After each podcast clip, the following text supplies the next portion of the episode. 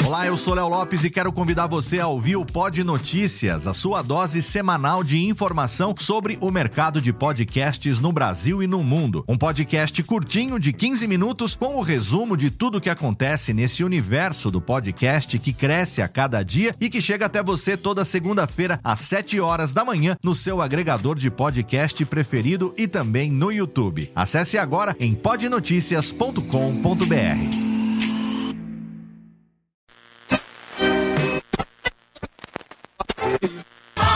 partir de agora, 34 emissoras se irmanam nesta rede de muito carinho e muita audiência. O nosso compromisso é apresentar a simplicidade que você espera, que você gosta. Seis horas de atrações no Clube do Bolinha para um Brasil de audiência. Com a nossa Hora do Calouro, é isso? Não, Olimpíada de Calor. Em 1957, quando eu comecei com um programa de calor, chamava Hora do Calor comigo. Depois era Calor do Bolinha e foi aí mudando de nome. Hoje é Clube do Bolinha. Edson Bolinha Curi. Meus caros amigos da TV Tupi Canal 4, depois de longo tempo eu volto à casa aonde me formei profissionalmente na televisão. E vou dedicar a essa minha tarefa todo o meu conhecimento e todo o meu esforço. E o primeiro lançamento dessa nova filosofia artística, como alguém determinou chamar este movimento de trabalho que começamos a realizar no Canal 4, vai ocorrer no agora todo dia 4, segunda-feira, num espetáculo que nós estamos reputando de excepcional, uma comédia musical somente vista em termos de televisão nas maiores cidades do mundo, aonde brilhará, fulgirá com todo o seu talento uma extraordinária artista de gabarito internacional, brasileirinha, brasileirinha, e que se chama Marília Pera. J. Silvestre. Foi infeliz Armando Marques em consignar esse tempo. Houve um impedimento bem marcado e ele errou. Errou, houve impedimento, gol é ilegal. Mário Viana. Grandes nomes do rádio, da locução, grandes vozes. Mas muita gente não conhece suas histórias, porque alguns não estão mais aqui para contar pra gente. Por essa razão, eu, Antônio Viviane e Nicola Lauleta resolvemos homenagear as grandes vozes da locução para contar aqui as suas histórias na série de podcasts Voz Off. Com a gente e para vocês, Joseval Peixoto. Olá, ouvintes do podcast Voz Off, premiadíssimo com a PCA como melhor produção de rádio de 2017. Estamos de volta com mais um episódio na companhia de Nicola Lauleta. Como vai, Nicola? Boa tarde, Antônio Viviane. E hoje recebendo mais uma vez o nosso convidado ilustre que conhece tudo de rádio e televisão. Como vai, Magalhães Júnior? Boa tarde, Viviane. Prazer estar aqui com Eu vocês. não tinha visto o Magalhães. É, Aqui tá aqui lado. atrás. E quem é que a gente vai trazer hoje que já deu a sua palhinha aqui? Aquele que conhece Conhece porque porque já esteve, esteve lá. lá. Ah, Joseval Peixoto. Essa frase é famosa, hein? Sim, Era sim. slogan do Leônidas. Muito bom. Leônidas foi meu comentarista há muitos anos, quando eu narrava futebol, e, e o slogan era esse: Leônidas da Silva. Conhece porque. E conhecia, né? Muito, né? Porque já esteve lá. Já esteve em lá. todos os sentidos, né? Na- Todos. no gramado mesmo. É a criação sua? Era, acho que era assim. Acho que eu não me lembro, mas eu sou um criador de slogan, né? Joseval Peixoto, nascido em Eu, por acaso, mas nasci no Rio de Janeiro. A minha família Rio toda. de é, Janeiro. Minha Puxa. família, eu, igual eu sou paulista, me considero paulista. Meu avô é fundador da cidade de Rancharia. Rancharia, terra de Ferreira Martins. Isso, Orlando terra de Duarte. Orlando Duarte. E naquela época, né, minha mãe que contava isso, quando chegou lá, a comarca não era Rancharia, nem Paraguaçu, nem Assis, nem Prudente. Era Conceição do Monte Alegre, que desapareceu. Por que desapareceu? Consta que, quando foi a estrada de ferro Sorocabana Sim. se instalar seus trilhos, que os caras iam tomando dinheiro dos, do pessoal, do- dos comerciantes. E Conceição falou: não, aqui não, aqui é a capital, aqui vocês vai ter que passar. Não passou. A cidade morreu. Eixa Então a corrupção não é só do Lula, né? já veio lá. Vem de muitos e muitos anos, né, Joseval? É. E bom, então você se mudou para lá logo quando nasceu? É, isso, porque o meu avô, meu avô era um homem muito rico, português, madeireiro, e, e meu pai se casou, foi para o Rio, que ele queria exportar, ele tinha serrarias, meu avô, mandava as gôndolas de madeira para São Paulo, ele queria exportar tacos para Portugal, aquelas coisas. E meu pai veio para fazer esse esquema. Aham. Estourou a guerra, acabou, Mio. miou, voltou para trás.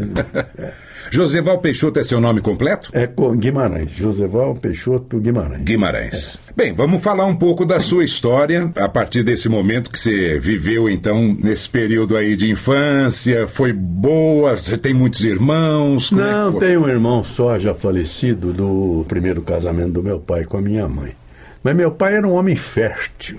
Teve, teve várias mulheres, então eu tenho uns 10 irmãos. Espalhados, Com mulheres diversas. E, mas hoje nós somos todos unidos e é uma vida bonita. Nós somos uma família grande hoje, com vários irmãos. Mas o meu o legítimo irmão mesmo faleceu. Como é que se deram os seus estudos? Foi tudo por lá? De... Foi tudo por lá. Aquele tempo era escola pública. Depois da guerra, meu avô faliu durante a guerra. Aí, depois da guerra, ele, como muitos paulistas, atravessaram o rio Paranapanema e foram desbravar o Paraná, que era uma selva de fora a fora. Em 20 anos, botaram o Paraná no chão para plantar café. Hoje não tem um pé de café lá por causa da geada. Hoje lá é pasto, é soja, café, acabou. Então eu fiz o. fui para Arapongas, uma cidade perto de Apucarana, Londrina, ali no norte. Eu fiz o grupo escolar ali e terminado o grupo acabou, não tinha mais escola. Então o meu pai se desquitou, como eu acabei de falar, e, e por ordem judicial eu vim estudar em Paraguaçu como colégio interno. Paraguaçu Paulista, um colégio fantástico. Era dos maristas? Não, não, americano. Colégio Americano. americano, presbiteriano. Um homem fantástico que era o diretor, Célio Rodrigues Siqueira. Nós somos todos viúvas do Célio, que foi um homem realmente fantástico. Ali eu fiquei quatro anos interno.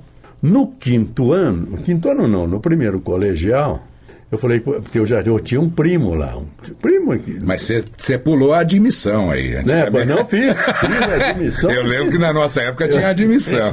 Fiz admissão Eu? ordinária. Aí eu falei, "Ô, ô, mami, eu não quero ficar mais interno. A gente tinha uma tia lá que, na verdade, era prima em oitavo grau da minha bisavó, aquelas coisas do Ixi. interior. Mas era muito carinhosamente. A minha mãe ia lá, me tirava do internato, a gente ia almoçar na casa da tia Lola e tal. Eu falei, fala com a tia Lola para eu morar na casa dela. Tinha um- ela tinha um filho que era Moacir, um primo queridíssimo, que eu perdi o ano passado também. E fomos, a gente sempre almoçava lá. E falou com a tia Lola, falou, olha, Fina, minha mãe, eu não vou aceitar, porque você sabe que eu tenho, tinha quatro filhos, perdi três em 12 dias num surto de meningite que deu na região. Uma coisa é. Imagine isso. Na época. Falou, agora o, o José Val vem para cá, eu já gosto dele como filho, aí ele vai embora, eu vou ter mais saudade ainda e tal, então eu não quero. Mas o meu primo Moacir insistiu, ah, mãe, deixa mãe, deixa mãe, e ela aceitou. E eu fiquei lá. Por isso que eu falo que os acasos da vida são muito importantes, porque foi um acaso. Eu jamais tive a ideia de enfrentar um microfone. O Moacir era locutor do serviço de alto-falantes da cidade. Chegamos lá. Toda noite ia com ele para o serviço de alto-falantes, a Ficava voz da congregação. Isso, a voz da congregação mariana. Aí, perto de casa, abriu uma rodoviária. Ah, e eu, eu falava os textos quando entrava a voz do Brasil. Quer dizer, ficava eu, Moacir e, e o, e, e- o falantinho lá Sim. dentro, né? Falava os textos ali. Pô, tinha 15 anos, 15 para 16 anos. Aí o dono da rodoviária veio falar com ele para ele ir lá, ser locutor na rodoviária, da saída dos ônibus, aquele troço. Fazer propaganda das lojinhas, né? Eu lembro da rodoviária aqui de São Paulo. Então. Casas Pernambucanas informam a todos as próximas partidas. Aí o Moacir, né, falou, não, eu já tenho, eu já falo no alto-falante, mas meu primo é locutor. Imagine, não era. Mas, ah, tá bom, então vamos lá. Pô, eu ganhava 300 reais, Antônio. Era um, um 300 Cruzeiro. cruzeiro. Cruzeiro. Pra você ter uma ideia do valor disso, foi quando eu comecei a aprender a fumar com o Moacir. Fumei mais de 20 anos. O cigarro custava 1,30 o máximo, eu ganhava 300. E não tinha mais nada para Não tinha gastar. nada pra pô, gastar. nada pra gastar. Então eu, eu, eu falo, né? Eu não, a cidade fala que eu comecei a trabalhar na ZYQ6 Rádio Marconi, eu confirmo. Não é verdade. Certo. Na rodoviária. Na rodoviária. Foi depois Bom, aí- disso que você veio para São Paulo. e aí Não, não, não, ainda fui. Ainda meu, teve meu muito avô, chão ainda. Meu avô foi mais, era um desbravador. Ele foi para Paranavaí, lá na frente, cento e tantos quilômetros para frente. Além de Maringá, de Vila Guaíra, que hoje chama Paraguaçu, além de Capelinha, que hoje tem o nome de Nova Esperança, e se situou ali em Paranavaí. E eh, nas férias, eu passava na casa da minha avó. E aí os acasos foram me levando. Quando eu cheguei nesse ano de 1954, eu sou de 38, em Paranavaí, aí eu já tinha 16 anos, tinha aberto uma rádio. E o dono da rádio era amigo do meu tio, porque é uma cidadinha, era um ovinho, né? Então eu fui trabalhar nessa rádio. Foi a primeira em Paranavaí. E de lá eu vim para Presidente Prudente. Cheguei lá, já tinha uma rádio, que era a PR5, abriu outra, a ZYR84. Eu tentei emprego em todo lugar, eu já era datilógrafo. Tentei banco, tentei história de contabilidade, fui até bater em serraria. Não tinha ninguém para me indicar. Não arrumei emprego. Mas na rádio eu cheguei ela falei que sou radialista. O cara me olhou, que você é radialista? Falei, sou, pô. Tinha um programa de várzea, né? Que era, é, porque vários clubes varzianos. Falou, você pode fazer a várzea? Eu tinha feito isso com meu tio. Meu tio dirigia a, a- a Liga Esportiva de Paraguaçu. Falei, não, tudo bem, vamos ver. Aí eu comecei na, na fazendo o programa Vars em Revista, que antecedia o programa de futebol profissional, mas me desenvolvi rápido, graças a Deus, e aí foi embora. Então estamos aqui com o octogenário, né? Porque agora você entregou. Você falou que é de 38, Em setembro. então agora a gente já sabe. Mês que vem, Mês que vem, oitentinha. 80. Que beleza, que coisa 80, boa. pai de três filhos, quatro netos. O- Todos moram em São Paulo. Que isso, duas netas estão na China e contratadas, vão ficar quatro anos lá. E outro neto está nos Estados Unidos, eu estou com a menorzinha aí só. né? É, Esse é o mundo, bem. né? Esse é, É. o mundo de hoje. O mundo gira. Como diria Khalil Gibran, né? Ah. Os filhos não, nós- não são nossos Não, filhos, são não. filhos do mundo. Filhos do mundo. Ele é cheio de citações, eu saí com a primeira hoje. Filhos do mundo. né? é isso mesmo. Mas diga, Magalhães. Josival, essa, você estudou em colégio presbiteriano. Foi. E como é que você conseguiu? Porque para mim você deu uma vez uma das melhores definições do diabo, que você tem medo do diabo, não é por causa do chifre. Não. Você pode falar para mim? Olha o que ele foi É, lembrar. ele conhece tudo. Tem Ele- medo do diabo, não é por causa do chifre, é por causa da idade. Ele é mais velho, tem que respeitar o diabo. Olha, eu fui, foi realmente isso me, me ajudou bastante no curso da vida, porque quando nasceu a Jovem Pan, a Jovem Pan nasceu em 66, no meio da Copa da Inglaterra. Mudou de nome de Pan-Americana para Jovem Pan, Tuta meteu a Jovem Guarda Roberto Carlos, estourou, né? A audiência de Tudo ali na Miruna ainda. isso. E o Tuta, que é filho do Antônio, do, do Paulo de Carvalho, era um homem genial. Ele tinha visões. Ele que criou o Homem do Tempo, que era o Narciso Verniz, e ninguém dava bola para o tempo. O tempo vinha no Telex, se amassava e jogava fora. Se queria saber do, sei lá, do presidente americano, presidente da Inglaterra, da França, do Brasil. O tempo amassava e joga fora. Mas ele vivia os Estados Unidos, que nisso estava muito à frente da gente. O povo viajava e falou: não, criar o homem do tempo. E criou. E agora, Narciso Vernizzi. O homem do tempo. ainda névoa úmida, ainda infiltração. Depois tudo ficará bem, melhor, com sol, com calor e à tarde possibilidades de O instabilidade. Narciso.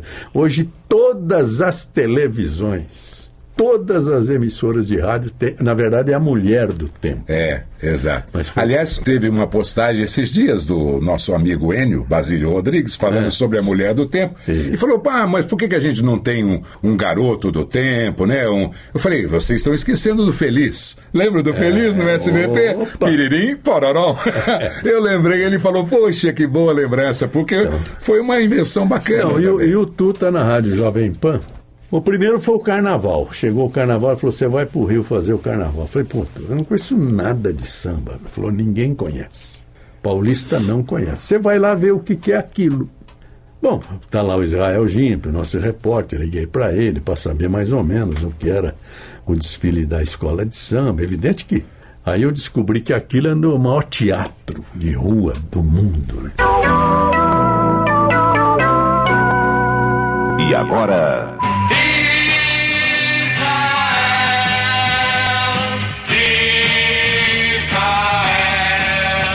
o Rio. É, pessoas lá teatro com ao ar livre. 8 mil figurantes, né? E desenvolveram na época o Macunaíma, do Mário de Andrade, os, os sertões do, do Euclides da Cunha, né?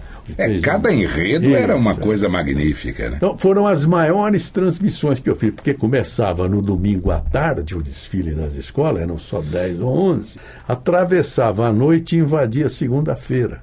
Então, à noite ninguém ouvia, mas na segunda-feira de manhã, que já era Jovem Pan, aí começou aquelas narrações, narrações, narrações, pô, foi espetáculo, foi um, foi um sucesso. Mas como é que você chegou a ter esse improviso todo? Foi antes de chegar na PAN. Não, você trabalhou foi- antes. Foi de, de- Onde em São Paulo? fala- não, foi, na, foi em Presidente Prudente, eu Viviane. A gente, a gente fazia tudo, né? Eu fiz radioteatro, eu fiz auditório, né? Você fazia tudo lá. Jornal, narração esportiva, comentário, a gente fazia tudo lá. E aí Presidente você não só se dizia, aprendeu. mas se sentia locutor Ah, bom. já, e Aí- apresentador, né? Não, quando chegou, eu fui para lá, como eu te falei, em 55, né? Aí no começo de 55. O titular era o Flávio Araújo, que depois veio para Bandeirantes. Edu vai fazer o levantamento para a linha de grande área. Atenção, vai sair o goleiro, falhou, mandou, gol!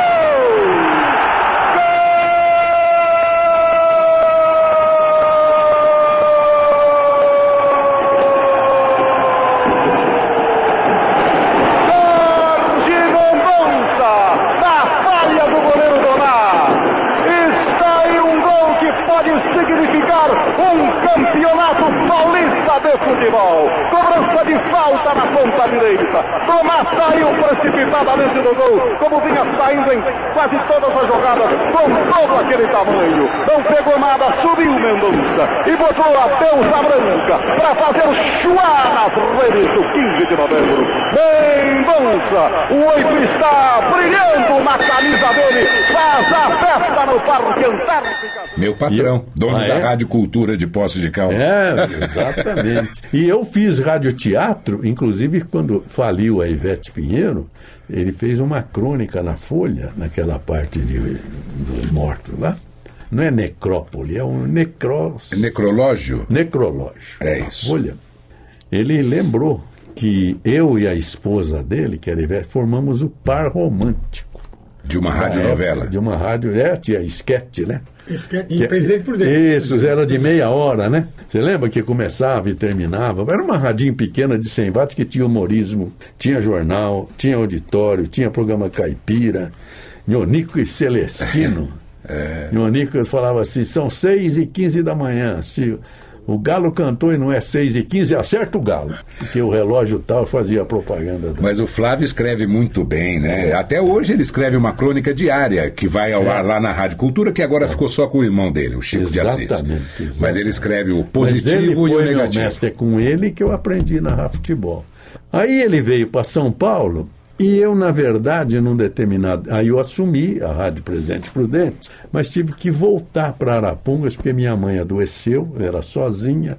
Eu tive que ficar com ela, fui para Arapongas, tentei emprego. A rádio era muito pobre, muito pequena. Não deu, então eu fui a Londrina pedir emprego. Eu conhecia já o Willy Gonzer, que era da Rádio Pai Querer. Peguei o ônibus do Garcia e fui para Londrina. Não sabia nem onde era. Viação Garcia, é. é que faz o norte para. Isso aí. Quando entrou em Londrina, eu fiquei olhando, falei, deixa eu ver se tem alguma rádio na avenida aqui. Pá, bateu. ZYD4 Rádio Londrina. Eu puxei a cordinha, fui para a porta da rádio. Estava o senhor lá, falei, escuta, tem uma equipe esportiva aqui? Tem. O chefe está aí, Augusto Reis. Falou, tá. Chamei ele para mim, disse que é José Valde, Prudente, que a gente se ouvia, sabe? Lá na região, né? Aí o Augusto veio, pô, José. Eu falei, pô, Augusto, pô, qual é a sua, pô? Eu contei, né? Minha mãe está doente e tal. Na verdade, eu vim aqui para pedir o endereço da Pai Querer, porque eu preciso trabalhar. Falou, você não vai para Pai Querer, não. Vai ficar aqui já subiu, falou, era uma mulher que era dona da rádio, fui contratado ali. Por isso que eu vou te falando dos da, acasos. Dos acasos, sempre assim, sempre Não é assim. verdade? To todos que vêm aqui, é impressionante. Impressionante. É impressionante. Rapaz. O cara chega na hora certa. Agora você veja a sequência é. disso. Imagine. Então você já narrava imprudente. Já narrava imprudente. Imprudente. No, na, no Paraná, anteriormente, em Paraguaçu? Não, não, não. não. é agora, era, agora que chegou na Rádio Rodoviária, né? Aí eu narrei na Rádio Londrina, junto com o Augusto. Quando passou uns três, quatro, eu já namorava a minha mulher, que eu conheci com 15 anos. Estamos juntos até hoje. Mais Fazendo a conta, 65. 60 anos juntos. É porque a gente demorou para casar, porque era tudo moleque. Ela tinha 15 é. anos, né? Mas é, de casada é mais de 50, tem razão. Aí eu tava, e ela imprudente, aquela saudade que dava, eu nem sei se existe esse amorzinho hoje, aquele tempo machucava, né? Doindo. Aí me liga o, o, menino da rádio, o diretor da rádio da outra, pega sim, que o Flávio veio para Bandeirantes e o outro locutor, que era o Zé de Alencar, também um grande narrador, hoje está em Santa Catarina, veio para a Pan-Americana. E Prudente ficou sem locutor. Aí me ligou o rapaz da PR5, era uma rede, rede coligada, para me contratar. Falei, ó, oh, dá para você voltar, tudo, não sei o quê. Eu ganhava acho que 6 mil. Falei, eu preciso de 8 mil. A gente está autorizado a pagar 7, aquelas coisas de gerente. Falei, isso, mas posso ir para Araponga? Eu preciso avisar minha mãe, minha mãe está doente, ver se ela aceita. Ela já melhorou, como é que é e tal. Falei, pode ir. Eu vou ligar para São Paulo para te arrumar os 8 mil reais.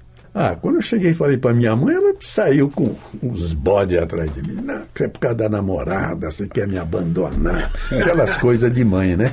Ou ela... é a mãe ou é o pai.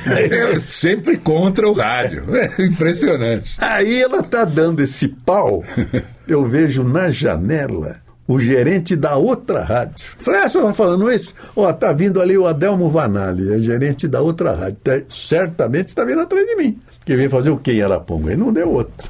O Adelmo chegou, eu recebi o Adelmo. Não, doutor Hélio era o dono da, era o dono da rádio. E se você vê a importância dessa rádio, quando o Jânio foi eleito presidente, levou o doutor Hélio para ser o diretor da Rádio Nacional de Brasília, imagine. Aí eu falei, ah, Adelmo, estou com problema com a minha mãe, você convence ela aí. Ah, ele convenceu. Eu falei, dona Josefina, o destino do seu filho é o estado de São Paulo. É, você vê que eles levaram os locutores, os dois locutores da cidade levaram para São Paulo. E, ele, e a minha mãe adorava São Paulo, né? Adorava São Paulo. Ela se convenceu. O cara foi de avião me buscar. Eu tinha, não tinha 20 anos. Ah, fui de avião, né? Aí falei, quero ganhar nove. Aí já me. é. Aí aconteceu um negócio, rapaz, que só um moleque mesmo irresponsável pode falar. Doutor, eu falei, doutor Hélio, eu preciso de bicho. É bicho não, como é que chama? Luvas. Luvas. Eu quero ganhar luvas. luvas. Eu falei, você está louco? Não sei. Eu falei, eu preciso. Preciso de 10 mil para mandar para minha mãe e tal. E o cara pagou pagou os 10 mil de luvas e o salário de 9, nossa, tremendo salário. Agora vem outro acaso. O, o Corinthians e a Prudentino, os dois clubes, disputavam a primeira divisão, a divisão de baixo. O Corinthians disputou em 58 com o comercial de Ribeirão Preto. Foi a primeira narração que eu fiz do Pacaembu. Corinthians perdeu, aquela choradeira na cidade. Mas no ano seguinte ele se destacou e disputou a final lá em Prudente com a, o Bragantino, Clube Atlético Bragantino. E o Edson Leite irradiava as finais do interior. Vai arremessar de fora de Paramazola, repetindo o lance. Mazola de puxeta para o corpo de Diri. De cabeça para Pelé. Pelé drible espetacularmente. Campeão e Pelé.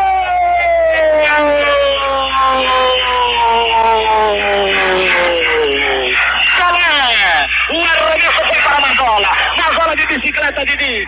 Didi a pé. Pelé dá uma meia o seu adversário espetacularmente. E rola a por baixo do corpo do arqueiro pela linha de fundo. Placar na Suécia. 1 a 0. Ele ia uma vez por ano ao interior e irradiava a final para Bandeirantes. Foi a minha rádio, eu recebi, etc, etc. Aí falei com ele, Edson, desculpe estar exagerando, mas pô, eu queria ir para São Paulo para fazer faculdade de Direito e tudo. Ele, olha, ele, é, ele era profissional, né? Falou, você tem uma gravação sua? Eu falei, tenho, Edson. Roda aí. Botou naquele gravadorzão, revere. Vocês precisam de um desse aqui no estúdio. e aí, gravando. Rodou e falou, pode parar. Está contratado. Brincadeira? não? Que coisa. Pela Bandeirante. 1960 e eu tinha 21 anos. 21. 21 anos eu vim contratado para a Bandeirantes, pelo Edson Leite. Cheguei aqui, eu nem entrei na rádio, porque tinha o programa Os Brotos Comando do Serginho Galvão, aquela fila de molecada querendo ver o programa. E, e a Bandeirantes era um predinho de nada ali no mercado, né? Na Sim, Paula, Paula Souza. Souza. Paula né? Souza. Eu querendo o seu Vicente, com aquele bigodão, falou, ah, pro fim da fila. Eu falei, não, eu não quero ver o programa. Eu tô contratado pelo Edson Leite. Que contratado o quê, rapaz? Me engana, vai pro fim da fila. E o Edson Leite não tá. Falei, pô, e agora? Não tá? Não está, tá no Rio. Eu falei, bom, eu vou esperar o Flávio. O Flávio, Flávio que era meu chefe, já era da Bandeirantes. Eu fiquei ali esperando, esperando. Uma hora chegou o Flávio. Pô, o que você está falando aqui? Falei, Flávio, eu estou contratado pelo Edson Leite, e só ele sabe. Ele falou, você se ferrou. A Rádio Bandeirantes comprou a Guanabara do Rio e o Edson foi para lá dirigir a Guanabara. Você está frito. Procura outra rádio, você não vai ter chance. Ele tinha ido junto com o Solera. É, por Né? aí, É, por aí. é. É, Solera Solera contou contou essa história pra gente. Olha, Viviane, eu fui em todas as rádios pedir emprego, não, nem entrava. Eu era moleque ainda, né? E voltava para Bandeirantes todo dia, pô. Foi um dia, pô, o Edson era gozado, pô. Ele era muito famoso, um grande narrador. Às vezes ele ia irradiar no Chile, pô, vinha de ponte aérea até a Congonhas, alguém ia levar passagem internacional para ele, ele pular, não parava, não, não via na Bandeirantes. Mas um dia ele chegou, e o Flávio também chegou. Falei, é hoje, né? Pô, eu tremia, pô. Eu, eu só não voltei de vergonha. Porque quando. Você tinha um troquinho pra ficar numa pensão, Tinha, alguma coisa? tinha. Não, não, não, não, não, não, não, não, não. Conta pra gente. O meu sogro, É. futuro sogro, porque eu não tinha casado ainda, É. tinha mudado para São Paulo com a família e a namorada veio também. Então eu fui morar na casa do sogro, ele falava. Olha, isso só acontece hoje em dia, hein? Que- lá vem o. Como é que a gente chama? Os, os congregados, não? Como é que é? O, Os agregados. os agregados. Ai, meu Deus do céu. Ele falava assim: puxa vida. Eu sempre tive medo que a minha filha casasse com um cara que não tinha onde cair morto. Esse não tinha onde cair vivo. Ai, meu Deus. Caiu aqui. Ai, ai, ai. E morava perto da Bandeirantes, morava no Braz, era ali. Aí eu falei, ô Flávio. e o- Chegaram os dois. Chegou. Chegaram o homem os tá dois. aí. Então vamos subir. Quarto andar. Putz, chegou lá, rapaz, o Edson estava com Samuel Barbeiro com a navalha esperando, ele falando no telefone, a dona, a secretária dele, uma catarinense, espeta- esqueço o nome dela, com mais um telefone esperando. Eu falei, putz, e eu ali na porta com o Flávio. Aí que desligou, eu falei, o que, que é, Flávio? Falou, o Edson, esse é o menino que você contratou em Presidente Prudente, está aqui. Ele olhou para mim, lembrou, né? Falou, chama o Henrique Lobo. Veio o Henrique Lobo. Falou, você tem um lugar para esse menino aí na sua, na sua seu departamento? Falou, ó, tá sem locutor na madrugada, então bota ele lá. Falei, Edson, você me contratou como locutor. Falou, pode parar. Você agradeça. Você está vindo para São Paulo, quer botar eu e o, Ed, e o Pedro Luiz na meta e irradiar Corinthians São Paulo? Não. Não. Você vai para madrugada. O Lobo fazia o programa. Por outros comandos. Pô, e eu dei graças a Deus. É, claro. Estou contratado pela Bandeirante. O Lobo, o Lobo fazia o programa Variguedona da Noite, da meia-noite, isso é um programaço que teve em São Paulo, que eu dava hora certa, de vez em quando lá, zero hora, 15 minutos era eu.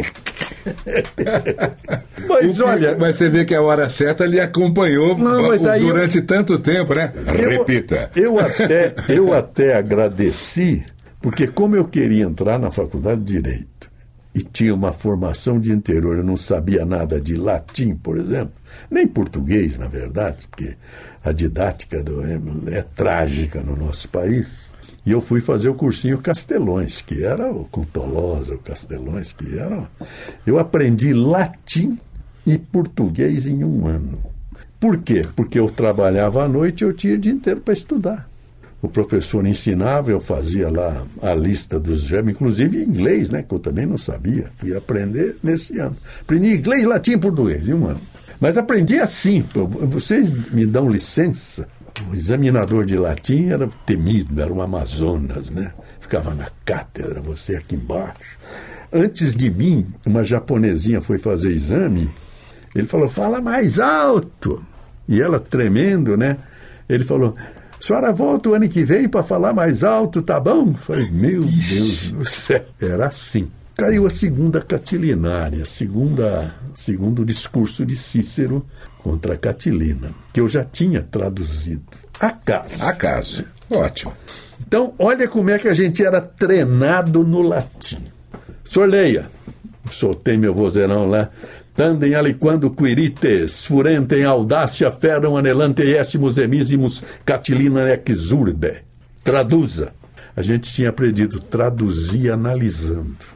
Tandem ali quando, locução adverbial, quer dizer até quando, quirites, vocativo plural de quirites quiricium, eiésimos emísimos, primeira pessoa do plural do presente indicativo do verbo egécio egícere, exur, catilina, acusativo, objeto direto da oração, e exurbe, da cidade, expulsamos catilina da cidade. Bom não? Que coisa linda. Você era decoreba mesmo, senão não entrava, entendeu? Desde que ano? 1960. Então, é, Aí vai no, vai no. Só 58 anos é. que isso está guardado aqui, é. né? E está reproduzido.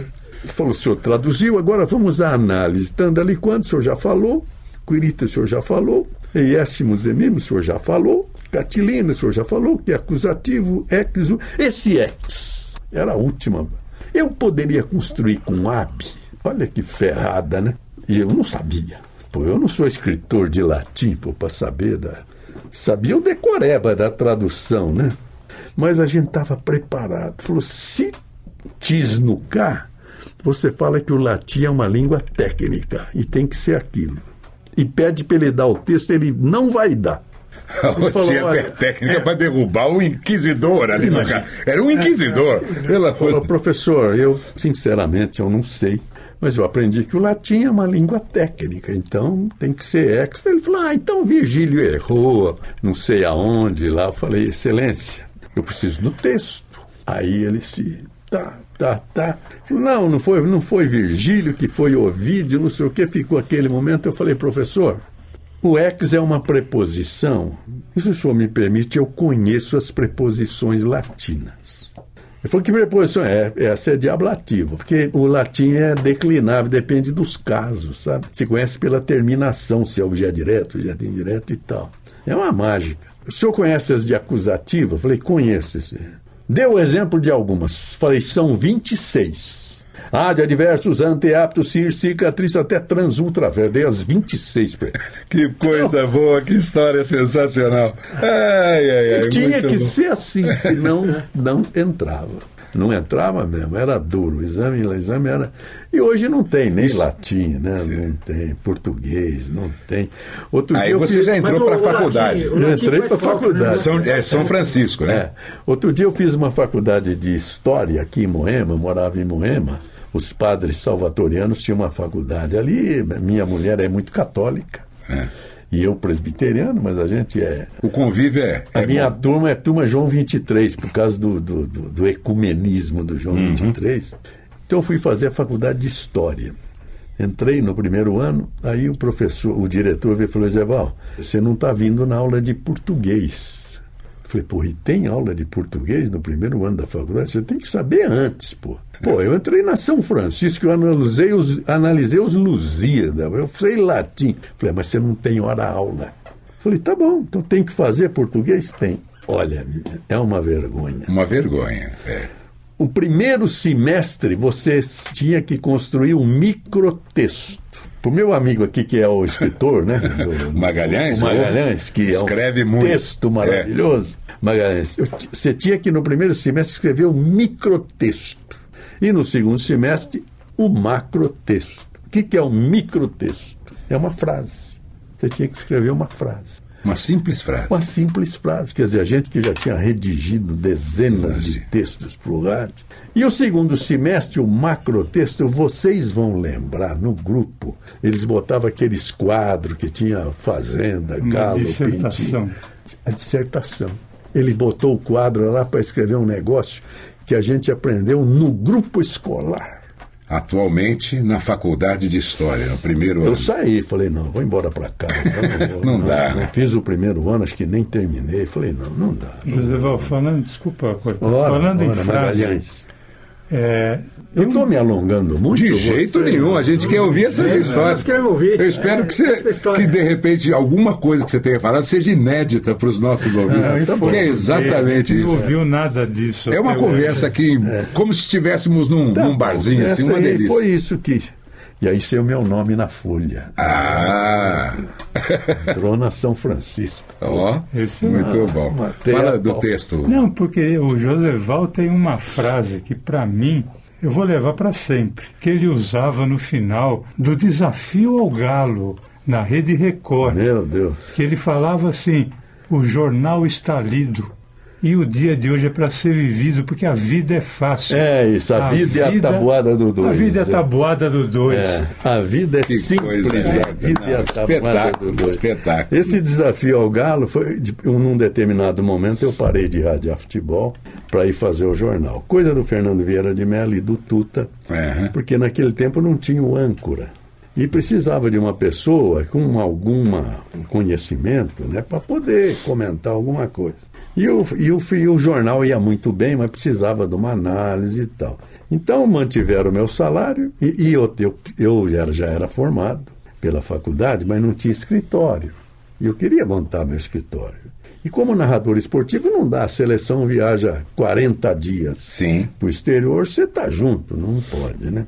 E o Fernando me convenceu, falou, Zé Val, você vem aqui, o jornal era das sete e meia às nove, pô, nove horas você está livre, abre teu escritório, vai lá, e aí eu aceitei. Aliás, esses sete e meia às nove, Se eu já ouvi você contando essa história, é sensacional. Que foi esticando, foi esticando, foi esticando. Pois é, mas o- Eu já das 5 às 10. o, o Sargentelli, que trabalhava É muito O bom. Sargentelli foi um grande jornalista, né? O Sargentelli, depois que ele foi negócio das mulatas e tudo, mas o Sargentelli é um jor- jornalista extraordinário de televisão, né? Quando começamos o jornal, ele falou, Ezeval, isso aqui vai ser sucesso, por causa do Roberto Carlos, negócio, não sei o. E nós entramos aqui 7h30, já daqui um mês isso aqui antecipa para 7 horas. E depois para 6 e meia, para 6 nós estamos ferrados. Então vamos criar que nós somos da equipe 7h30. E criamos. Ah, Eu ouvi essa história, é sensacional. Pô. Porque senão, porque senão, pô, ele estaria lá desde as 5 da Desde manhã. as cinco da É, manhã. Então, e até as 10 hoje. É, E foi aí esticando. pra frente eu esticando. tive que participar. É, mas lógico. de manhã eu falei, não, sou da equipe 7 O Sargentelli foi o primeiro dia dele, foi uma sexta-feira. Aí o Tuta chegou, "Ô, sargento, bom, pô, espetacular, não sei o quê. Ele falou, ah, chefe, segunda-feira eu tô aí. Ele falou, segunda-feira não, amanhã tem jornal. Falei, amanhã sábado? Pô, Tuta, eu já fiz a mala. É, que bela desculpa, né? Não, o Tuta virou bem, e daí? Você vai pegar um carioca para trabalhar sábado? Mas Ai, ai, ai. nem matando, né? Conta um pouquinho antes de você ir para Pan, José Val. É, Ou seja, você- a gente pulou um pouquinho, porque você se formou, aí você ficou na Bandeirantes um, um Fiquei na Bandeirantes até 63. 63. Ganhava aquele salário teto, que era de 11 mil, depois veio para 22 mil. Fizemos a primeira greve dos radialistas, né? Eu fechei o transmissor da Excelsior na época. Então a gente Puxa. é, orientado pelos bancários, que a gente nem sabia fazer greve. Mas não tinha piso, não tinha nada. E a Bandeirantes dava uma, uma audiência brutal, né? Era uma liderança absoluta. Absoluta. Também tinha Edson, Pedro, Mário Moraes, Mauro Pinheiro, Darcy, Braga. Eu era o Flávio Araújo. Oito, Flávio Araújo. Eu era o oitavo lá da. E radiava um pedacinho de 15 e, e, e Ponte Preta, quando sobrava um minuto, que- sei lá. Olha os seus fãs aqui que lembram exatamente das suas narrações. Pode dizer aí o que, que Sim, vocês tô se lembram. esperando ele ir pra PAN. Ah, ainda, ah é, só, é só na PAN, Ah, então? que Então tá bom. PAN, é a nossa Então vamos lá. É. Então vamos Aí- desembarcar lá na Avenida Miruna 713. Então, um determinado Pronto. momento, o Orlando Duarte, que era que foi ele que preparou isso tudo, fez a primeira revolução do rádio, porque ele era- ele gostava de boxe e o Paulinho de Carvalho gostava de boxe. Os dois se encontravam aí no, nas lutas do Éder, então e se acertaram. Falou, porque a PAN e a Record estavam mortas, liquidadas, né? Falou, pô, Orlando, você não quer montar uma equipe na minha rádio? Você está aí, não sei o que. Eu, monto. Você tem dinheiro? Não, dinheiro não é problema, nós vamos lá e bancamos. Então ele tirou o Darcy Reis, o Braga Júnior, Cláudio Karsug, eu, Orlando Duarte, não vou me lembrar dos seus. Tinha o Maltoni, mas o Maltoni foi e voltou. Luiz Augusto Maltoni, é isso. Pra você ter uma ideia, aí eu já estava casado, em 63, eu casei em fevereiro. Isso que eu estou te falando é setembro de 63. Eu ganhava 22 mil na Bandeirantes. É. Eu vim ganhar 250 mil. Imagine. Eu comprei o carro, o Darcy comprou um zero, o Braga comprou zero, eu comprei o carro do Darcy e chamei um tio meu para levar, não sabia guiar, pô. Mas aí eu tinha que ter um carro, porque eu morava lá na, na, na Vila Aurora, na Zona Norte, que eu até dava nome em inglês para ficar bonito, falei Sunrise Village. Sunrise Village. Muito bom. É, é. E aí tinha que atravessar a cidade toda, né? Então Você fez me lembrar minha mãe agora, que quando ela se referia à freguesia do ela falava clientela da quarta vogal. minha mãe era Muito engraçada boa. também. Muito boa. E, só que quando nós viemos para cá, imediatamente o Pedro saiu com outra parte da Bandeirantes para formar a equipe 1040. Coitado, a Bandeirantes ficou praticamente sem ninguém, né? Mas nós viemos antes, falamos com o Murilo, o doutor João Saad, tudo certinho. O Pedro é que limpou. Aí o Braga chegou para mim falou assim: o Pedro vai querer te levar. Porque nós fizemos um, um- um pacto de, não de morte, de vida. Sim. Ninguém podia sair, porque o, o bloco, porque a bandeira era líder. É. Mas ele falou: o Pedro quer te levar, vai te oferecer 400 mil. Você não vai, porque você não tem moral para ganhar esse dinheiro. que dura, hein? Você não tem moral. ficar. E não tinha mesmo. Ai. Pô, não tinha mesmo. Ah, então foi, fomos com essa equipe, fomos lá para. Era Rádio Record e PAN. Pan-Americana ainda. E a Bandeirantes Pan-Americana. ficou com quem? Com o Fiore. A Bandeirante trouxe o Fiore, né? Que é um grande narrador, né? Nossa, Maravilhoso sensacional. narrador, né? E aí, eh, num determinado momento, mas era difícil, foi uma época em que o rádio sofreu demais. Fechou a Tupi. Tupi, com TV Tupi, Rádio Tupi. Fechou a, a, a Vitor Costa, que depois foi ser Excelsior, e, a- e o militarismo fechou, né? Sim. Na TV É, Excelsior. tinha a Excelsior e Nacional de São Paulo. A rede Piratininga desabou. A Gazeta, que era estável, tanto que construiu aquele prédio na Paulista, mas no prédio ela também se destruiu, ficou sem anúncio. Não tinha. É. Limpou todo mundo, não tinha. Não, mas a PAN se consolidou, Não, essa não, era equipe difícil. foi- Era difícil. Não? Era difícil. Atrasava a quinzena. Não, mas eu, eu digo em questão de audiência. Sim, ela Aí- se consolidou, né? Ela se consolidou. Mas se consolidou depois do Tuta, como Jovem Pan. Eu estou falando antes. Antes, Rádio Pan-Americana. Pan-Americana. Que ainda era a Rádio dos Esportes. Isso. É. A Rádio Pan-Americana não tinha nenhum anúncio. Nenhum. Zero. No meio da Copa da Inglaterra. Ela foi para a Copa porque o, o Marechal da Vitória tinha eh, inscrito a Pan-Americana na BBC. Que quem não tivesse inscrito não tinha posição no estádio de Wembley. E a PAN tinha, mas não tinha dinheiro para ir. Aí eu fui procurado pelo lo- o comentarista da, da Piratininga, eu esqueço o nome dele, porque sempre quero lembrar, não lembro. Falou, Zeval, não dá para a gente fazer um acordo. Eu tenho o Tatuzinho, o da Bronze, ele era de Piracicaba. Eu tenho o da Bronze comigo e tal, não sei o que. Ele quer patrocinar a Copa, mas nós não temos posição. Podemos unir PAN e Piratininga.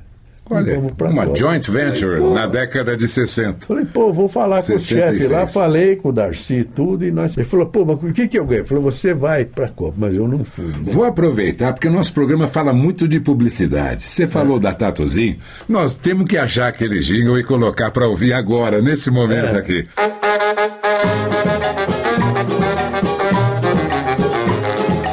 Ai, Tatu, Tatuzinho, me abre a garrafa e me dá um pouquinho. Tatuzinho é de cana selecionada, ele tem qualidade comprovada. Ai, Tatu, Tatuzinho, me abre a garrafa e me dá um pouquinho. Isso marcou, né? Marcou demais. É. Mas então eu não fui para a Copa. Eu fiquei, mas eu que organizei a presença da PAN na Copa junto com a Piratininga. Ver os acasos, né? Eu fiquei chateado, lógico que eu, eu tinha a promessa de ir e não fui, né? Então tá tudo bem, vai chegar a minha vez. Tô na redação Passo Tuta, porque as rádios eram juntas, Record e PAN. O Tuta trocou as ações dele da televisão pelas ações da Rádio Pan-Americana, com os irmãos. E ficou a Pan-Americana só, Só pra pra ele. Mudou para Jovem Pan e ele passava assim: Pão Record? Pão ou Record? Porque você trabalhava nas duas, pelo mesmo preço. Eu falei Pan, que eu sabia que ele estava na Pan. Então foi aí que eu me destaquei na mão do Tuta, indo direto para a Jovem Pan. Né? Aí que começou a Jovem Pan. A Jovem Pan até escreveu um livro e, é, dando um- uma, um- uma data errada. Eu falei, Tuta, tá errado o livro, pô. Foi no meio da Copa da Inglaterra, 1966. Então hoje está definido que foi isso. O início da Jovem Pan. Aí, Mas é essa a minha, Aí minha um dia- história. Ah, Eu, ali com os meus 13 anos, naquele tempo eu não sofria muito pelo Santos. Hoje eu sofro muito mais. Eu idem. É, você também, né, Viviane? Porque a gente ouvia a rádio conversando aqui, estava ouvindo o jogo. É, né? ouvindo o jogo. é. E eu estava ouvindo o Joseval Peixoto, Rádio Jovem Pan, aí sai o gol. E logo em seguida, a narração de um outro gol. Aí o meu vizinho falou: não, não, não, não é outro gol. É, tá, tá repetindo. É, está repetindo. Eu É. falei, como assim? Quem foi que teve essa ideia de repetir o gol, Joseval? Tudo, tudo. Quem inventou comentarista de rádio foi o Tuta. Mário Moraes foi o primeiro. Naquele tempo tinha a Rádio São Paulo na, na organização, Paulo Machado de Carvalho, e a Rádio São Paulo fazia novela. O Mário queria fazer novela. E a rádio começou a irradiar futebol, mas terminava o primeiro tempo, passava para o estúdio. E voltava no segundo tempo. Tuta que falou, não, Mário, você não vai para novela, não. Ele gostava muito de futebol, você vai comentar o jogo. Nós não vamos passar para cá. Vai ficar lá o tempo todo.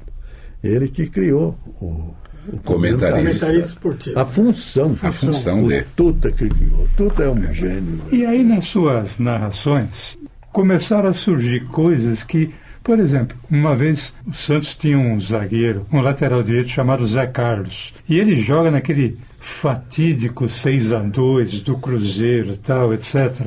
E o primeiro gol do Cruzeiro é um gol contra do, do Zé Carlos. Nossa, eu quase chorei, né? Porque um gol contra o time já é duro. Agora, um, um gol contra, contra, é pior, né? E um dia o Joseval narrou um gol contra de um jogador do Santos e você disse assim: nessa urubu vou de costas. Bola dominada pelo 14, atirou para o gol, é gol! Entrou cacarejando, Félix. Dava para pegar pelo rabo. Ierkovic, do meio da rua. Urubu entrou voando de costa. É sua, Félix. Vai buscar! Vai buscar no fundo do gol. As frases são Como é que sensacionais. surge isso, Josival? Porque é o seguinte, você, você fica triste. O gol, eu comecei a rir. O urubu tá andando de costa. Ai, E aí vem. É verdade. Estava aberta a casa da viúva. É, isso tudo. Eu não. E essa foi uma frase que eu acho espetacular, né? Porque você imagina.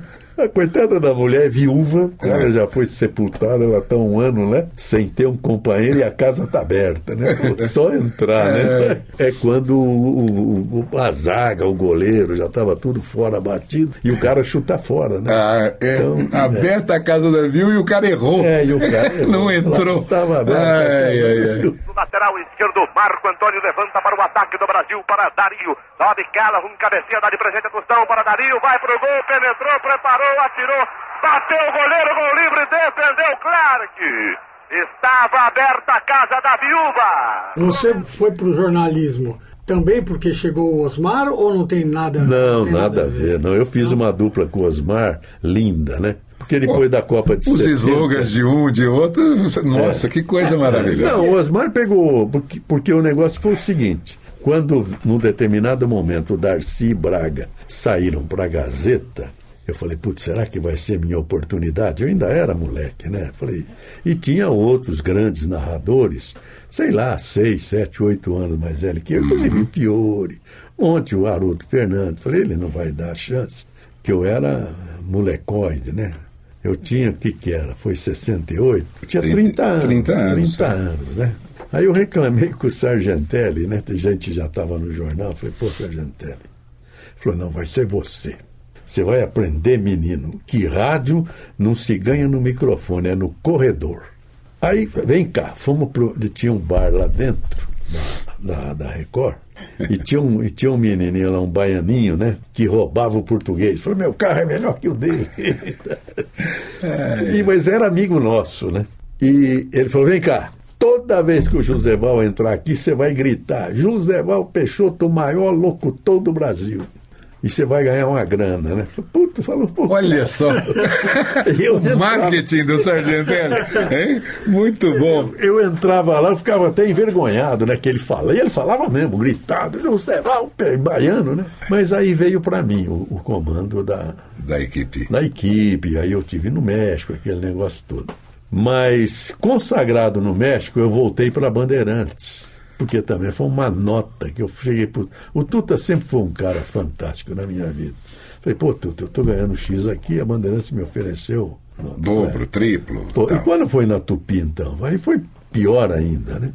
Então eu fui para Bandeirantes. Mas fiquei dois anos lá, nem fiz a Copa da Alemanha, me desgostei lá, voltei para PAN. Quando eu voltei para PAN, já estava o Osmar. Quando eu fui para Bandeirantes, o Osmar veio para PAN, de Marília, e pegou a transmissão montada. Porque o que, que eu fiz quando eu assumi a direção da PAN? A narração esportiva era do Pedro Luiz, era você em cima da bola, blá, blá, blá, aquela loucura. Eu, quando era menino lá em Paraguaçu, na casa do Moacir e do tio Zé, que eram botafoguenses e ouvia a Rádio Nacional, eu ouvia o Jorge Cury, que era mais lento, mais calmo, não sei o quê, né? E a gente ouvia de longe aquilo. Eu achava uma loucura. Essa nervosismo, é. o Pedro era nervoso, né? É. A gente até brincava, Rádio Pan-Americana, falando de Piracicana, falava que eu falei, não, eu vou brincar, eu vou brincar. Aí eu criei a frase do goleiro, né? É sua, vai buscar no fundo do gol. O Geraldo Blota aqui, a gente Até hoje a PAN junto. usa isso. É. né? Vai buscar, transformar em transformar é, em é criação minha. tudo Teve uma época que você falava guarda-valas. É verdade. né? Ronaldo prepara o lançamento para Pelé. Pelé a Toninho, amorteceu, voltou a Pelé, Pelé entrou na área, prepara o tiro, atira, é gol! Gol!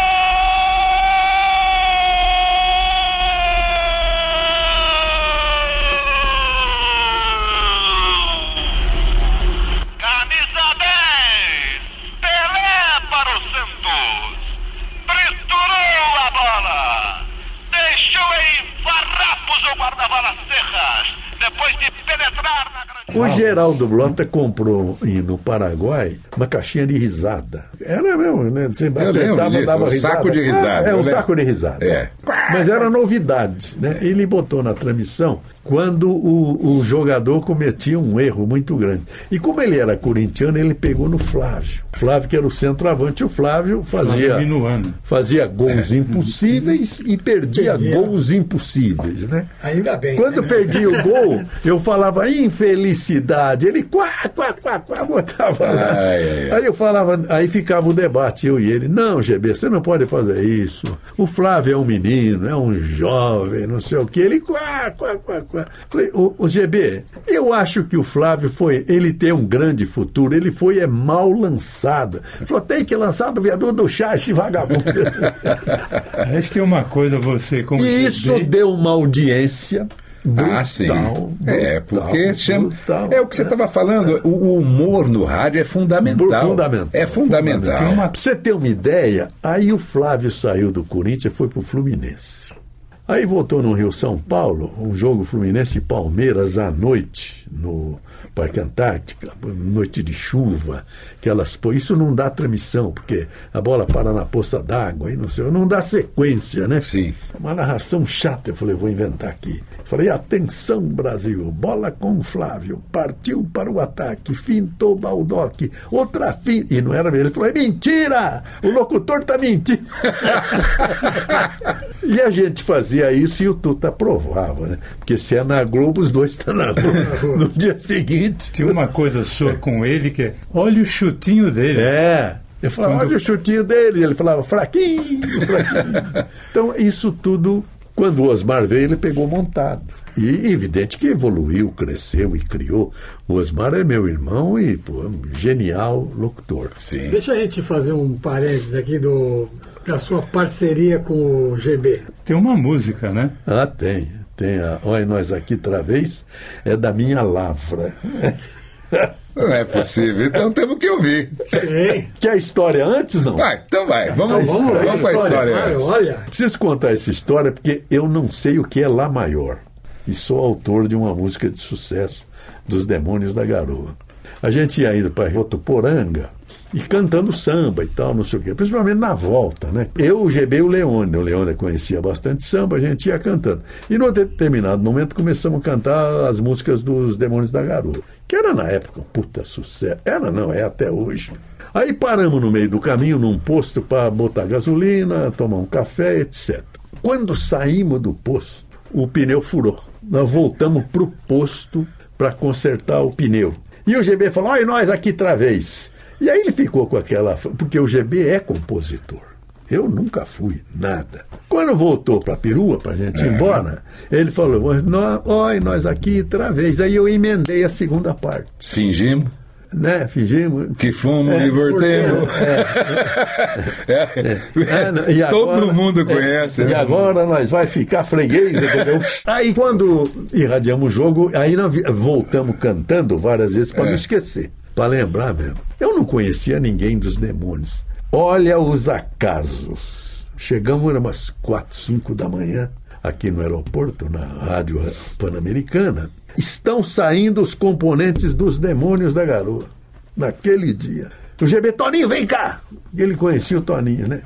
Cantou pra ele e falou: pô, GB, dá... aquele tempo tinha o, aqueles, aqueles disquinhos que saía um de cada lado. É, Compacto com- simples. compacto, compacto simples, isso. Falou, porra, GB, nós vamos gravar o Vila Esperança, né? Que é um poema. E não tinha nada para pôr do outro lado. Pô, nós vamos pôr do outro lado. Então. Adivinha qual foi o sucesso? O lado B, com certeza. O lado B. E, e aí a Ponte Preta caiu para a segunda divisão. Quando subiu, eles cantavam essa música. Aí começou a crescer a música. Os demônios lançaram um LP. O nome era Oi, nós Nós aqui, aqui outra vez. Então foi isso que. Vocês vão ouvir? Vão tocar? Vamos ouvir agora. Demônios da Garoa, música de Joseval Peixoto e E GB. Geraldo Bloch. Isso aí.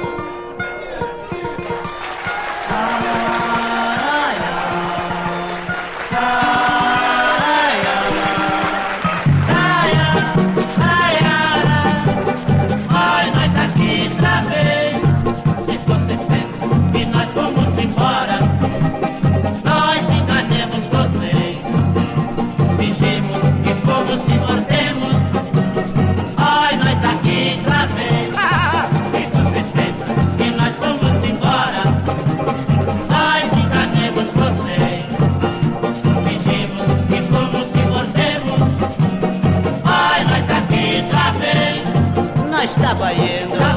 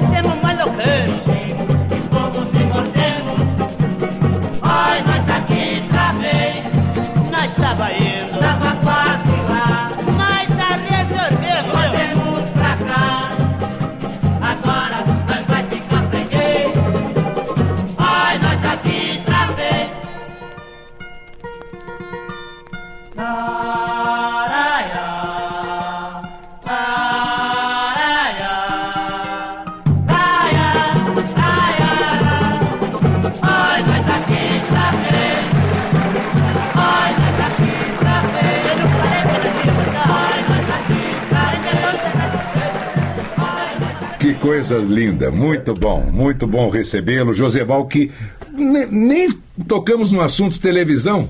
Não, televisão foi agora Televisão no final. Foi uma passagem. Uma O passagem agora Santos- pelo SBT. É, Silvio Santos me ligou.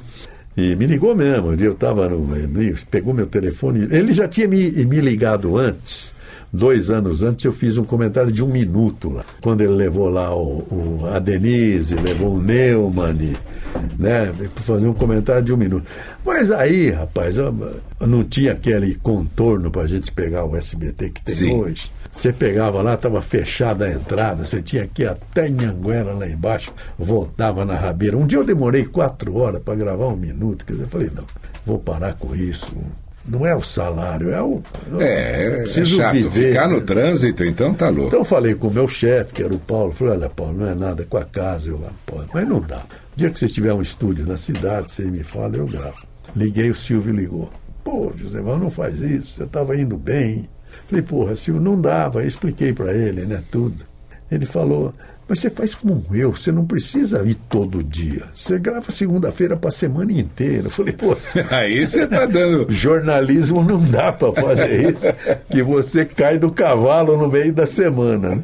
Joseval, falando no Silvio, aí um dia tem o sequestro ali do Silvio. Foi. Né? Foi. Aí no dia seguinte, todos nós que trabalhamos no SBT estávamos temerosos, né? Porque acho que o Silvio não vem, mas o Silvio foi. E dirigindo o próprio carro, aquele ah, Camaro. aquele Camaro verde e creme É. que ele tem, que está exposto até hoje. Aí eu estou no, meu carro ouvindo o jornal da Jovem Pan e entra o Silvio Santos para falar com você. Exatamente.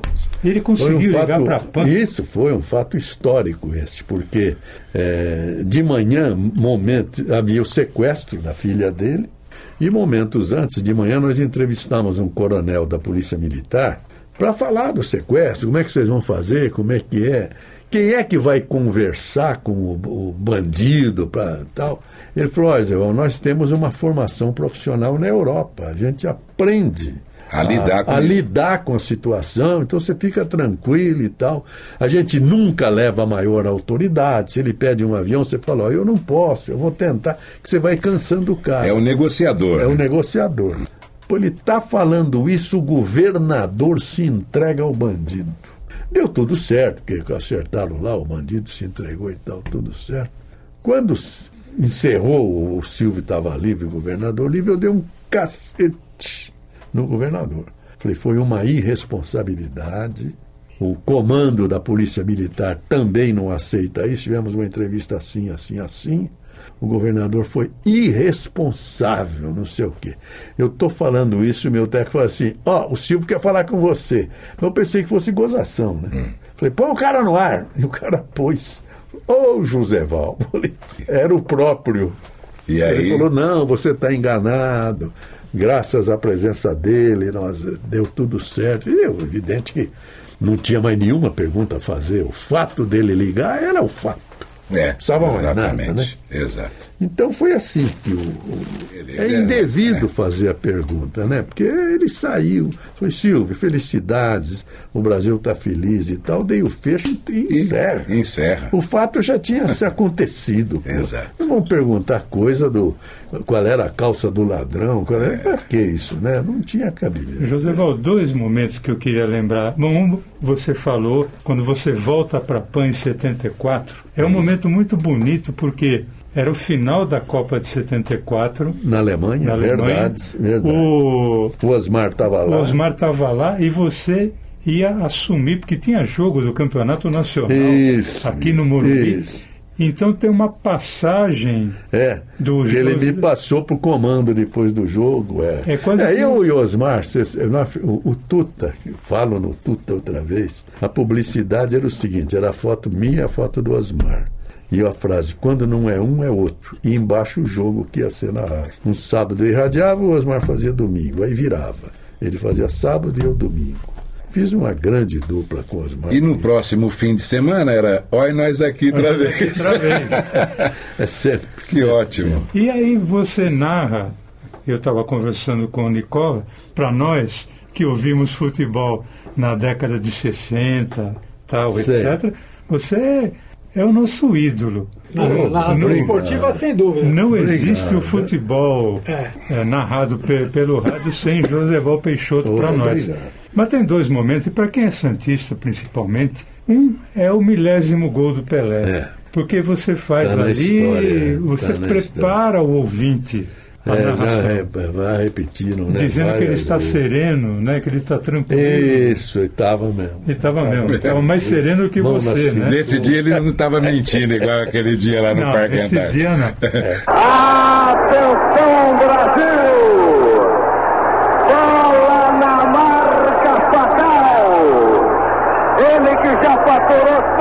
De bola parada, tanto na marca do pênalti como de longa distância. Agora está preparado para a sua consagração, para entrar para a história do futebol universal, de uma vez por todas, Pelé. Andrada no centro do gol, o rei com a mão na cintura, a coroa levantada, abaixa-se ele, o rei vai tomar distância, todo fotógrafo para fora da grande área, volta-se, ele agora demonstra estar tranquilo, com aquela serenidade. Dos que conhecem, dos que sabem, agora correu de paradinha,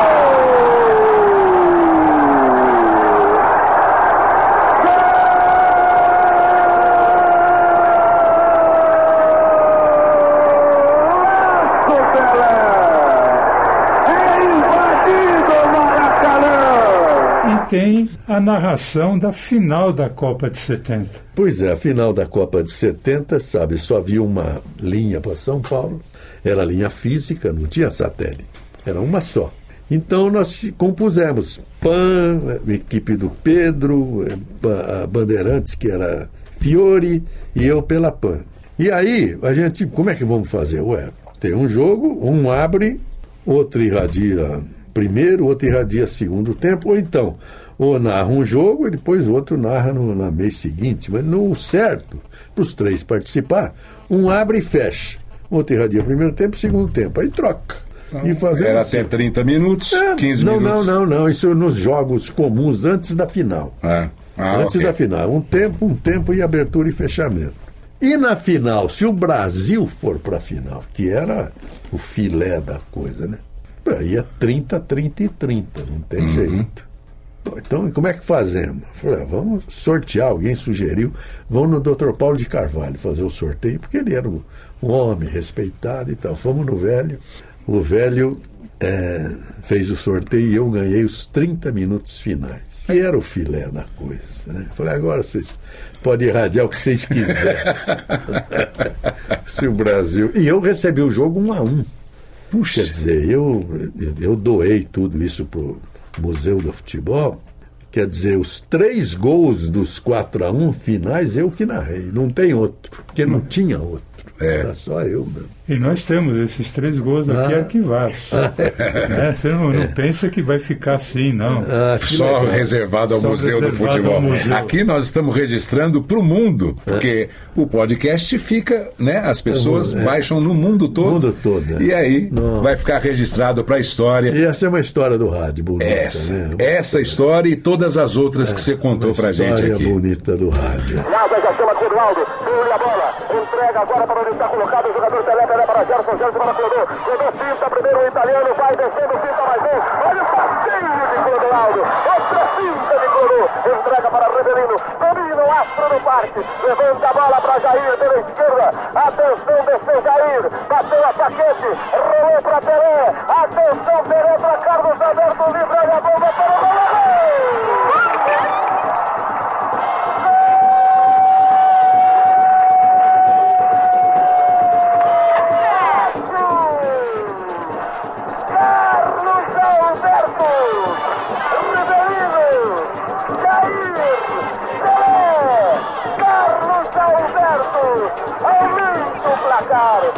Placar, o placar 3, ainda o placar de 4 a 1 sob as nuvens do Estado Azteca, esparrama-se pela América Central, deita-se correndo pela Verde Amazonas para chegar ao solo brasileiro. Borbulhante alegria, vem o Brasil florido, Brasil colorido, 4 a 1 no placar. É tua, Bertozzi. Vai buscar no fundo do gol. É isso que a gente tenta fazer no nosso podcast, por isso que ele foi tão elogiado, premiado. A vida continua sendo simples. É. A vida É, aí continua foi, sendo aí foi o, o desafio ao galo, que eu tinha parado de irradiar, e o, o, o Nelson Arruda e o, e o Tabajara tinha morrido. E o Nelson Arruda veio falar, Geval, você não quer vir fazer o galo? Nós perdemos, perdemos o Tabajara, tudo. Falei, ah, Nelson, eu já parei de irradiar, pô. Meu, deixa meus domingos aí. Mas o filho da mãe foi no Dr. Paulo de Carvalho. Porque o velho gostava do desafio. O desafio Galo era na Record. Sim. E o, e o Dr. Paulo era fascinado pela Varsa, né? E ele deve ter falado pro Dr. Paulo Que tinha ele convidado. de um locutor, né? É. Ó, mo- menino, você vai irradiar o desafio ao galo. Ponto e pronto, e você vai irradiar. E pronto. E acabou. A vida continua E sendo aí assim. ele surge. vida. Hoje a gente fala do Milton Leite, né? Ou eu se consagro, Ah, sim. tal, etc. Aí um dia o Joseval, o cara dá um, um drible e o Joseval fala Eu como. brincava. Eu brincava. Quando o, o, o, o menino lá, sei lá, do Botafogo de Guaianazes, estrela da Vila Santa Catarina, o cara faz uma jogada bonita. Eu falava assim: vocês viram eu? Eu sou fulano da Vila Santa Catarina. Eu se fiz por mim mesmo. Ué, eu me fiz por si mesmo. Eu fazia... E ao contrário, quando ele dava aquelas furadas, aqueles balão pra cima, eu falava: É legal, já tentou corte e costura? é isso que, que marcava mesmo lá. As A grandes frases, a grande figura que recebemos no Voz Off de hoje, que a gente traz essa Ah, coisa bonita. Não, tem que agradecer a vocês, né? O Magalhães eu não conhecia, também não conhecia o Nicola. O Nicola. Né? Você Viviane, também não é, conhecia. pessoal- Conhecia de nome. De nome. De nome a gente conhecia, evidentemente, mas pessoalmente não. Vocês me receberem aqui foi muito legal. Que ótimo. Falar de rádio é sempre É coisa maravilhosa. fascinante, não é? Muito então, bom. muito obrigado a vocês. Nós é que agradecemos. É isso que a gente tenta deixar para todos os nossos ouvintes. Muito obrigado mais uma vez e até o nosso próximo episódio. Um abraço. E antes de finalizar, algumas gravações curiosas que são verdadeiras joias. Falamos do desafio ao Galo e temos aqui uma narração de um gol com o Joseval Peixoto. Magninho, ponta esquerda. Tá demorando, tá fazendo charme. Sabe que a televisão tá no ar, ele vai faz um discurso, seu juiz. Com a direita, no fundo do gol. O Estrela permanece no programa. Agora, o locutor de cabine tradicional das transmissões do desafio ao Galo, Carlos Campanile, que também é um grande dublador. No placar da caninha Cavalinho, o fino em caninha, Abrascar, 1 CMTC Clube, 0 Cavalinho. Só tomando uma, afinal são 85 anos de janela. E para fechar o baú, temos um jogo do Brasil de 1957, em que o comentarista foi o saudoso Fiore Gilhote, que ficou consagrado como um grande narrador esportivo. Alguma coisa, o que é que houve, Fiori? Veja que coisa incrível, Edson. Longe da jogada, mas muito longe. A bola já estava no meio do campo. O Rossi deu um morraço na cara do Maurinho e ele caiu. Está no chão. O Maurinho chegou a ficar atordoado, chamou o juiz e mostrou qual foi a causa. Agora que o Rossi está sendo cercado pelos jornalistas. Foi um morraço. Você calcula. Veja o Guilherme Stable dando uma bronca tremenda em Nestor Rossi. Alô, Alô, Fiori. Confirmando perfeitamente. Fala. E quem narrou esse mesmo jogo do Brasil foi o grande Edson Leite. Mas o curioso é que ele chamava o quase desconhecido menino de 17 anos que fez o gol de Pelé. Isso mesmo, Pelé. Bola colocada no terreno para ser feita a cobrança da falta contra o selecionado da Argentina.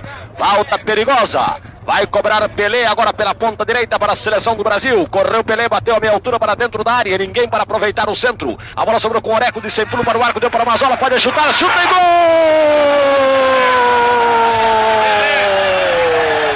Pelé, quando o Mazola furava. Marca de pé esquerdo, primeiro gol para o Brasil. Placar no Pacaembu, 1 a 0. O Brasil vence com um gol de Pelé a 22 minutos deste primeiro tempo. Este foi mais um podcast da série Voz Off. Criação, produção e gravação: Antônio Viviane e Nicola Lauleta. Trilha musical: Alexandre Monari. Gravado no Ecos Studios em 2018.